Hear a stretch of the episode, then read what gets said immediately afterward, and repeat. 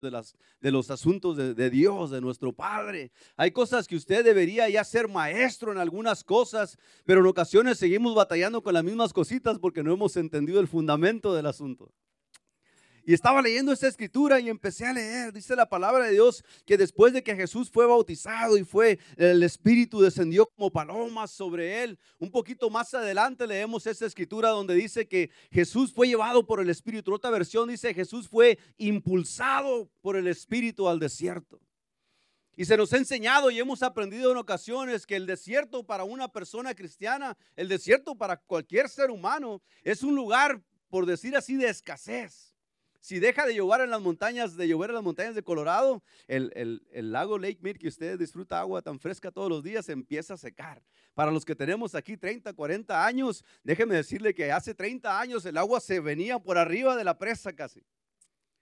Había, tiene unos desagües en cada lado del río y cuando el agua estaba pero llenísimo el lago y el agua tenían que abrirle a unos, a unos desagües que tienen a los lados y por ahí salían chorros de agua y el agua hasta el tope de la presa. ¿Cuántos, sido, ¿Cuántos han pasado por el agua últimamente?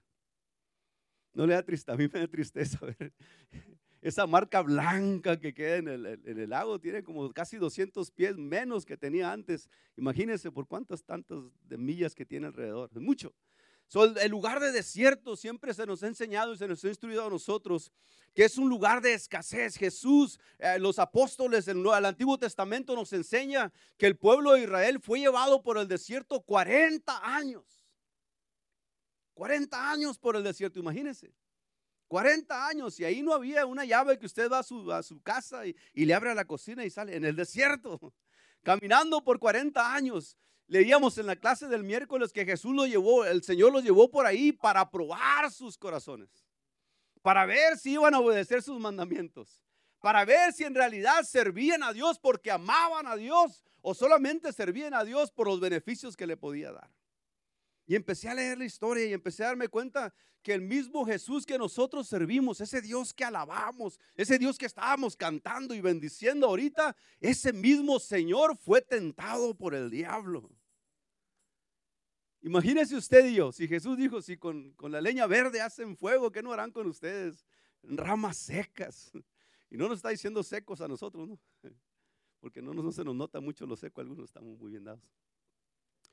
Pero el Señor dice, si, si, conmigo, si el enemigo se atrevió a quererme tentar a mí, ¿a poco tú crees que a ti no te va a tentar el enemigo?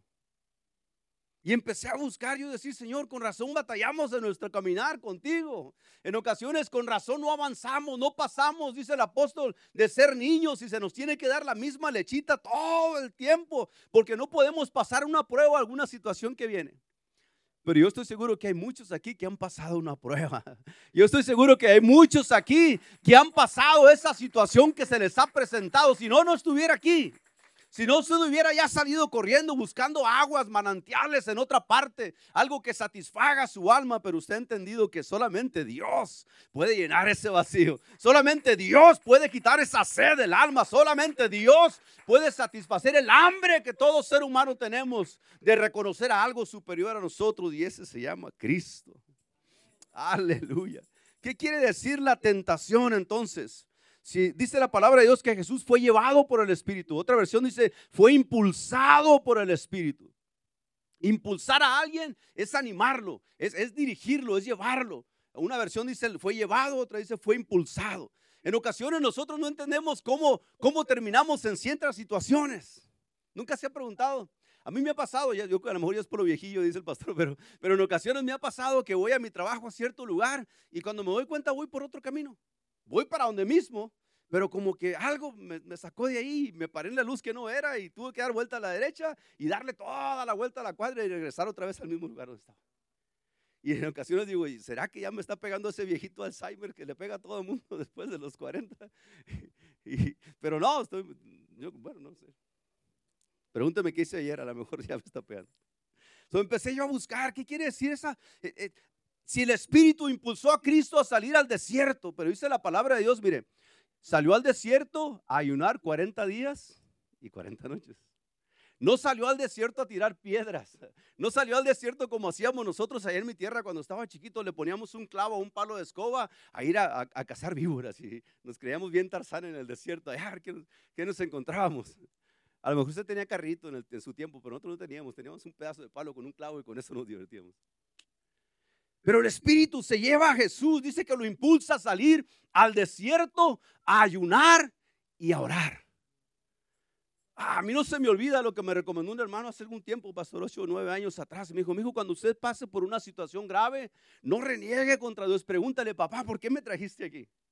¿Qué estoy haciendo aquí? Enséñame lo que tengo que aprender. Y muchas situaciones de nuestra vida pareciera que no podemos aprender nada más que aprendemos a llorar y a renegar y a patalear por el dolor que nos causa la situación en ocasiones. Pero déjame decirle que aún en esa circunstancia, Cristo estaba dispuesto a pasar por ahí. Jesús, el Rey Todopoderoso, sí, ese Jesús que adoramos, Él estuvo dispuesto a ir al desierto a orar y a ayunar. Y dice la palabra de Dios que cuando estaba ahí en el desierto orando y ayunando, se le presenta el mismo diablo. Qué descaro del mismo, decía el escritor de la lección, nuestro hermano, ah, nuestro hermano Páez, el, miércoles que estaba leyendo yo la lección, y decía que qué descaro del enemigo de atreverse a tentar a Cristo mismo. ¿Tú crees que a ti y a mí no nos va a poner tentaciones el diablo? Muchas, todos los días. Pero nos toca a nosotros responder a esas tentaciones que se presentan. Porque dice la palabra así, mire, entonces Jesús fue llevado por el Espíritu al desierto para ser tentado por el diablo. ¿Qué quiere decir ser tentado? ¿Qué es una tentación? Una tentación puede referirse a una prueba, a una dificultad, a una incitación. Cuando incitan a alguien es que, ándale, le, llaman aquí el peer pressure, los, muchachos en, la escuela, los jovencitos, de que la bola los hace que hagan ciertas cosas que ellos no quieren hacer, pero porque están ahí y, que no eres hombre, que no eres mujer y que no te animas y que eres miedoso. Entonces los chamacos y nosotros en ocasiones metemos la pata ahí porque para quedar bien con la gente. Y nos incitan, eso quiere decir incitar. Y el Espíritu llevó a Jesús al desierto y se le presenta el diablo para ser tentado por el diablo. Si usted mira el contexto de esto, el Espíritu llevó a Jesús al desierto. ¿Para qué? Nos explica la palabra de Dios que el propósito de que Jesús fuera al desierto fue para ser tentado por el diablo. Yo no sé en qué situación estás tú. A lo mejor te está yendo muy bien en estos últimos días. A lo mejor en este medio de la pandemia es cuando mejor te está yendo a ti. A uno nos está yendo muy bien, a otro nos está yendo muy peor. Pero a lo mejor en esta pandemia te está yendo muy bien y tú te piensas y dices a ti mismo, pues esta pandemia a mí no me hace nada. Todo el mundo anda llorando y que pierden y que y yo estoy muy bendecido, gracias a Dios. A lo mejor el Señor te está llevando a esa situación para que seas tentado por algo. Y te voy a explicar por qué.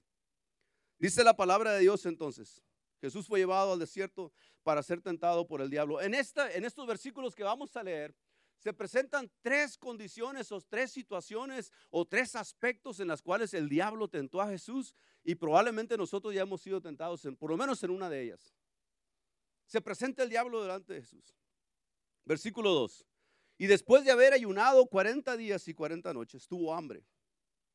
Y vino a él el tentador, el diablo, y le dijo, si eres hijo de Dios, di que estas piedras se conviertan en pan. Él respondió y dijo, escrito está, no solo de pan vivirá el hombre, sino de toda palabra que sale de la boca de Dios. Hablaba con un compañero de trabajo hace rato, veníamos yo y Sergio, ayer veníamos del trabajo y, y me llamó esta persona y me dice, mira, estamos a punto de hacer este trabajo y nos íbamos, era como 160 mil dólares que él ya estaba planeando porque iba a ser un trabajo muy grande y me llama y me dice, mira, nos quitaron el trabajo, no lo pudimos hacer, nos lo ganó otra persona. Y, lo único que quieren es que pongan esta tina para, en el baño.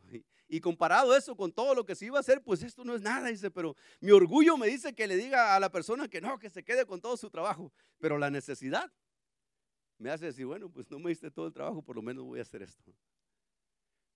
El enemigo viene y tienta a Jesús en asunto de provisión. Si yo le pregunto a usted, si usted me pregunta a mí, ¿cuántos de aquí hemos sido tentados en asunto de provisión? En otras palabras, cuando no hay de dónde agarrar. Cuando no hay de dónde meterse la mano a la bolsa y sacar un billete de 20 dólares, ir a comprar una barra de pan y un poquito de, jamón y un tomate y una lechuga para hacerle unos sanguchitos a su hijo unos burritos de, huevo con chorizo. qué sé yo, no sé qué comen en su casa, ¿no? Unas pupusas, no sé, no sé, un pescadito, unos camarones. Cuando no hay, el enemigo viene y empieza a decirte, mira, no que eres hijo de Dios. Ah, tú que vas a la iglesia, brincas y corres y predicas y tocas y alabas y ahorita estás en esta situación. Exígele a tu papá. Y, ahí voy a ser muy cuidadoso con lo que voy a decir. Pero en ocasiones muchos de nosotros pretendemos que podemos exigirle a Dios que nos dé lo que queremos. Hay una, hay una tendencia en el cristianismo que se llama la, la doctrina de la prosperidad. Y esa doctrina de la prosperidad declara que tú solamente digas y es tuyo.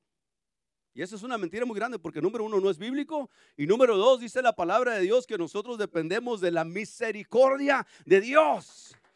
Y el enemigo viene y tienta a Jesús. Mire, el enemigo viene y tienta a Jesús cuando Jesús tenía necesidad de qué? De pan. Cuando tenía necesidad de pan. En ocasiones nosotros le llamamos necesidad a los antojos que se nos vienen, ¿no?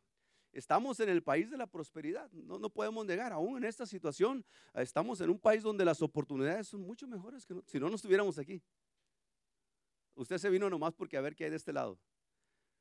Nos venimos todos porque una oportunidad mejor. Y estamos en un país donde hay mucha oportunidad, gracias a Dios todavía. Pero en ocasiones tenemos necesidad y en ocasiones comparamos la necesidad con los antojos. ¿Alguien aquí ha tenido algún antojo alguna vez? ¿Qué se le antoja ahorita para cenar? No me diga porque nos da hambre a todos. Pero hemos tenido antojos. Se le antoja unos chilaquiles, los hace. Y si no tiene, va y compra ahí donde los venden y se los come. Pero en ocasiones no, son, no es solamente comida. Yo estoy haciendo esta representación de que el diablo vino y tentó a Jesús para que Él se proveyera a Él mismo. Y lo que la Biblia nos enseña a nosotros es que nuestro Señor es nuestro proveedor. Jesús es nuestro proveedor. Jesús es el que pone el pan en la mesa de tu casa. Jesús es el que abre la puerta para tu trabajo. Jesús es el que le mantiene la gasolina en tu carro para que vayas y vengas. Jesús es el que te mantiene el día de hoy hasta aquí, seguro. Provisión. La tentación del enemigo puede venir porque allá nos van a ofrecer más y allá nos van a dar más. Voy a dejar de ir a la iglesia un poquito porque tengo que trabajar estas tres horas extra el domingo y tengo que ir a trabajar. Y, para poder tener este carro que quiero, pues tengo que dejar las cosas de Dios para ir a ganarme ese dinero que es bendición de Dios, porque me va a dar este carro que le estoy pidiendo hace tres años. Y dejas de atender los asuntos de Dios. Y esa bendición que le llamamos nosotros, esa tentación que pone el diablo, te empieza a quitar de la comunión que tienes con Dios. Primero tenemos que establecer que la comunión que tenemos con Dios es lo único que tenemos que vale la pena. Es lo único, lo único, lo único. Si ponemos otra cosa delante de Dios se llama idolatría. Si nosotros atribuimos a algo, a alguien más la bendición que Dios nos da, se llama autosuficiencia. So, si reconocemos que todo viene de Dios, eres el proveedor. Y en esta provisión nos puede llamar la atención el entretenimiento ahora que ya tengo más cosas y ya puedo irme más de lejos y puedo empezar a mirar esto y puedo meterme allá y puedo y empieza el enemigo a tentarnos. A mí se me figura la tentación que viene del enemigo que es como de vez en cuando que miro televisión, a veces están los que pescan. Nunca he mirado gente que pesca en la televisión. Unos, barcos así bonitos, rápidos, unos anzuelos grandotes. Pero se me figura que eso es como el enemigo. Nosotros ahí andamos como peces abajo del agua comiendo lo que haya, lo que Dios hace crecer, andamos bien contentos, ahí bien a gusto, empezamos a engordar, empezamos a crecer y ahí andamos todos abajo como pescaditos y luego de repente cae un anzuelo de arriba, pero no se mira el anzuelo, se mira algo mejor supuestamente para nosotros que lo que andamos comiendo ahí abajo. Y nosotros nos llaman la atención. Puede ser una mujer, puede ser un hombre, puede ser otro carro, puede ser la fama, puede ser el que bien hablan de ti, puede ser el mejor trabajo, puede ser la mejor escuela, puede ser cómo amo a mi familia, puede ser qué tan guapo estoy. Eso no lo digo yo, lo dice entre paréntesis. Y puede ser cualquier cosa y nos deslumbra.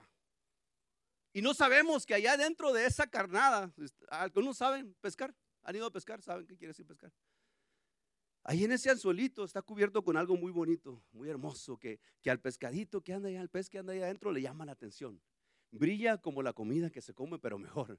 Y se mueve más rápido que la comida que se come, pero mejor. Y el pescadito ahí tiene todo abajo. Nunca me ha tocado mirar que, que algún pez se muera de hambre natural. Siempre el agua contaminada o siempre, cualquier otra cosa, pero que se mueran de hambre, comen de lo que haya. Y ahí va uno, ¿no? Dice, ah, como, y pum, le tira el agarrón al anzuelo y, saborea un segundo lo que tiene el anzuelo y en cuanto siente que tiene el anzuelo y que está arriba en el, barquito, le jala. Y cuando le jala, ¡ah! se queda con el anzuelo colgado. Y ahí el pescadito para arriba y lo jala. Y a mí se me figura que, que el diablo así hace en ocasiones, quiere hacer con nosotros.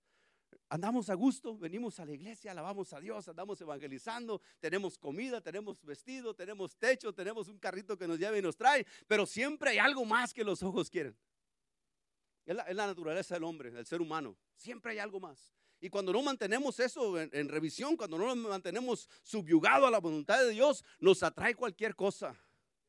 Y el enemigo sabe que nosotros somos humanos con tendencias humanas y nos soltamos poquito de la mano de Dios. Y vamos y agarramos eso. Y por un tiempecito así, dice la Biblia que el pecado trae satisfacción por un segundo, momentáneo. Placentero por un momento y luego le jala el enemigo y nos quedamos enganchados. Pero a mí se me figura que es como esos pescadores de deporte que andan pescando, jalan uno y lo miden y lo pesan y lo dejan todo marcado y luego le quitan el anzuelo y lo vuelven a echar al agua. Yo siempre me pregunto qué desperdicio nos sacan unos pescadotes así. Uno lo vuelven a echar al agua. Pero el, diablo así quiere hacer contigo y conmigo. Mira, este cristiano, esta cristiana que está ahí, ah, como que sí, de veras le sirve a Dios. Le voy a presentar algo, algo que le llene los ojos. Le voy a presentar algo que le haga comezón a los oídos. Le voy a poner en su camino algo mejor que brille mejor que lo que tiene. Y cuando no estamos pendientes de las cosas, de, los asuntos de Dios, de las cosas de Dios, nos atrae el asunto, vamos y agarramos. Y el enemigo nos deja todos destruidos y luego nos avienta otra vez al mundo. Órale.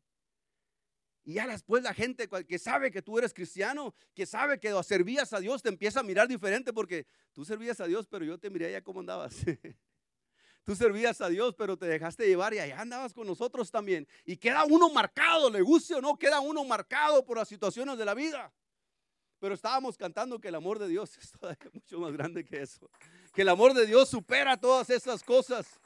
Viene el enemigo y quiere probar a Dios, quiere tentar a Cristo mismo, pero Jesús le responde con su palabra, escrito está. Decía yo el miércoles, qué tan importante, hermanos, yo no sé cómo decirles, qué tan importante es de que usted conozca la palabra de Dios conozca la palabra de Dios. ¿Quién dijo? ¿Por qué lo dijo? ¿A quién se lo dijo? ¿En qué situación se lo dijo? ¿Para qué se lo dijo?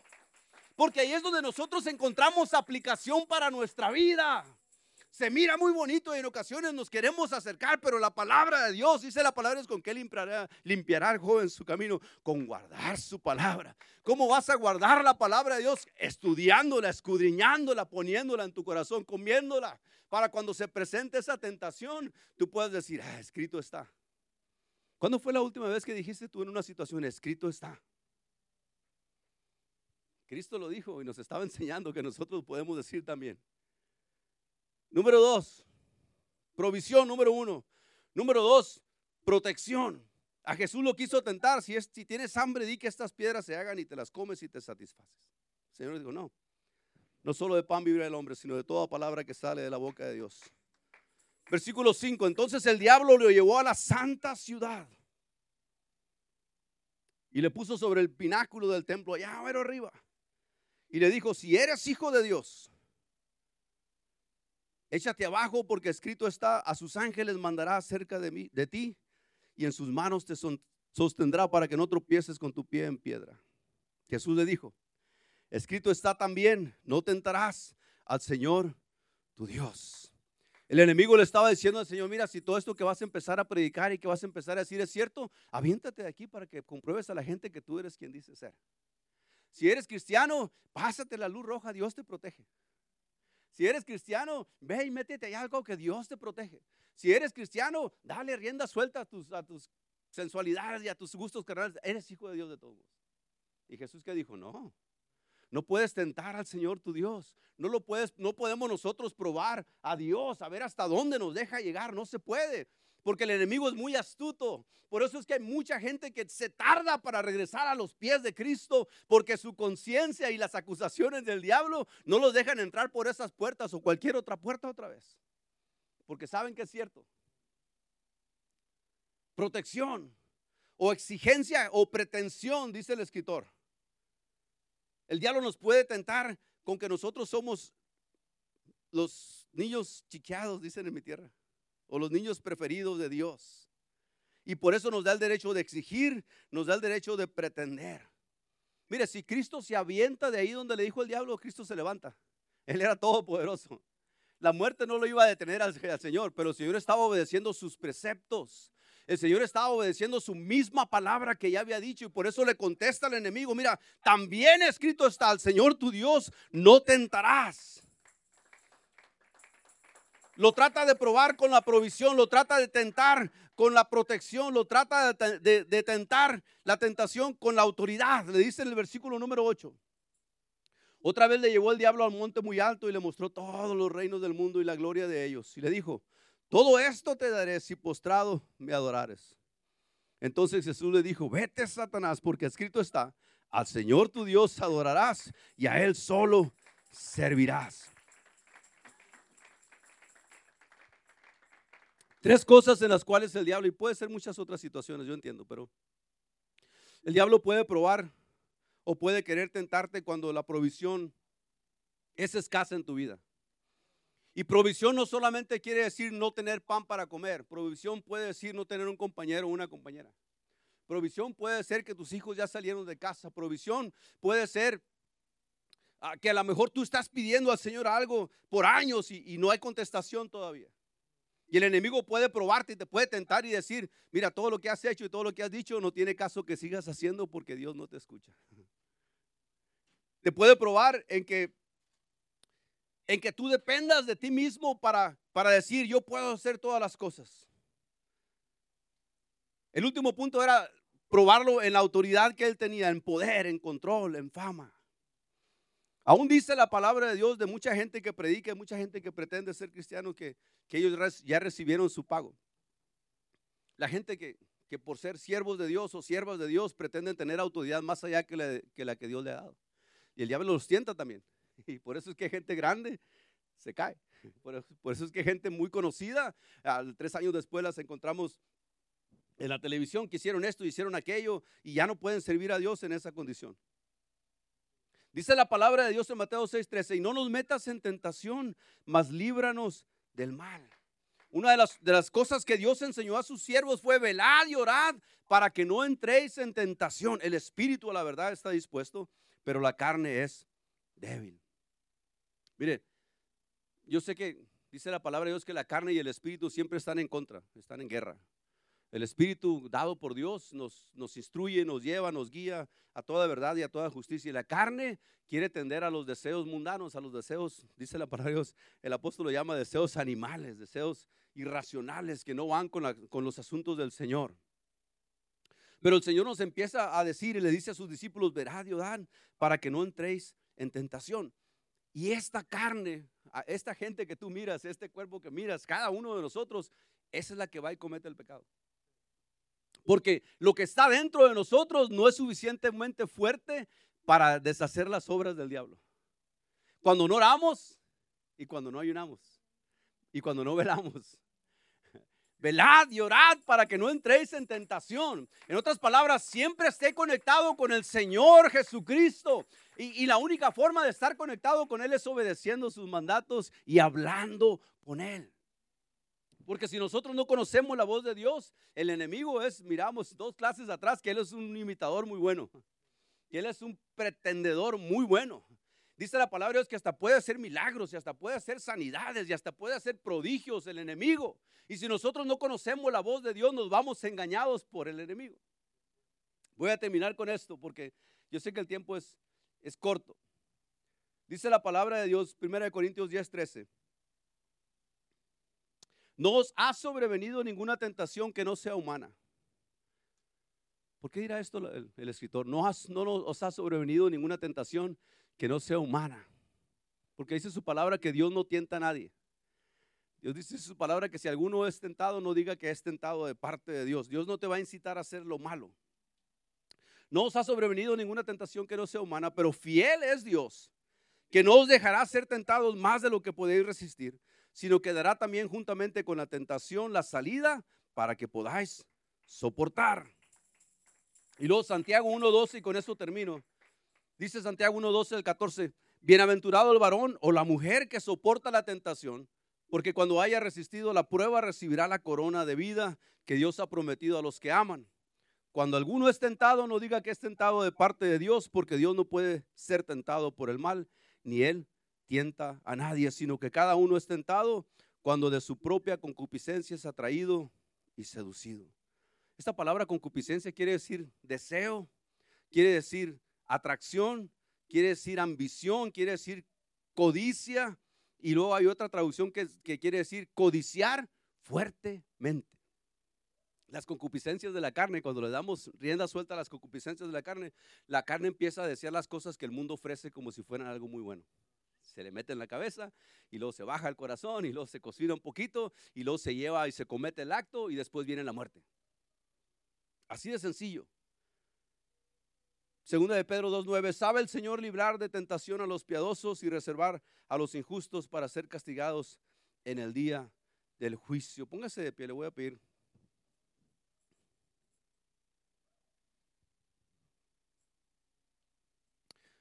Hebreos 4:14 dice, por tanto, teniendo un gran sumo sacerdote que traspasó los cielos, Jesús el Hijo de Dios, retengamos nuestra profesión, porque no tenemos un sumo sacerdote que no, no pueda compadecerse de nuestras debilidades, sino uno que fue tentado en todo según nuestra semejanza, pero sin pecado. O sea, no podemos decir, Dios no entiende de estas cosas, Dios no sabe de estas... Uh, de estas tentaciones que yo sufro. Dios no entiende cómo el mundo está el día de hoy. Dios no sabe lo que presentan las televisiones y las películas y los artistas y todo lo que el mundo quiere poner en mi vida. Dios no sabe. Sí, Él fue tentado en todo, según nuestra semejanza, pero sin pecado. Versículo 16, acerquémonos pues confiadamente al trono de la gracia para alcanzar misericordia y hallar gracia para el oportuno socorro. No podemos negar que la tentación está en todas partes, pero tenemos un Dios, tenemos un sumo sacerdote que se puede compadecer de nuestras debilidades porque Él fue tentado en todo, pero sin pecado. En otras palabras, el Señor entiende lo que traes en la mente y en el corazón. Él entiende lo que te atrae, lo que te jala. Él sabe, Él sabe lo que, lo que quiere alejarte de Él. Pero el ejemplo que nos dio el Señor es de, mire, yo también fui tentado en todo, pero, pero no me di al pecado. Tú también lo puedes hacer a través de mi Espíritu Santo para que puedas hacer. Y aun cuando nosotros somos atraídos y cometemos el error de morder el anzuelo, el Señor todavía es misericordioso. Porque no tenemos un sumo sacerdote, sacerdote que no pueda compadecerse de nuestras debilidades. Así es de que yo le recomiendo, si usted está siendo tentado por algo, si usted está siendo atraído por algo que no agrada a Dios, el Señor tiene la puerta abierta. El trono de la gracia está a nosotros para acercarnos ahí, para decirle, Señor, yo soy débil, pero tú eres fuerte. Señor, yo soy terco, pero tú eres fiel. Señor, yo no entiendo estas cosas, pero tú lo sabes todo. Líbrame de esto. Porque si el Señor no nos libra, ¿quién nos va a librar? Aleluya. Que el Señor les bendiga, hermanos.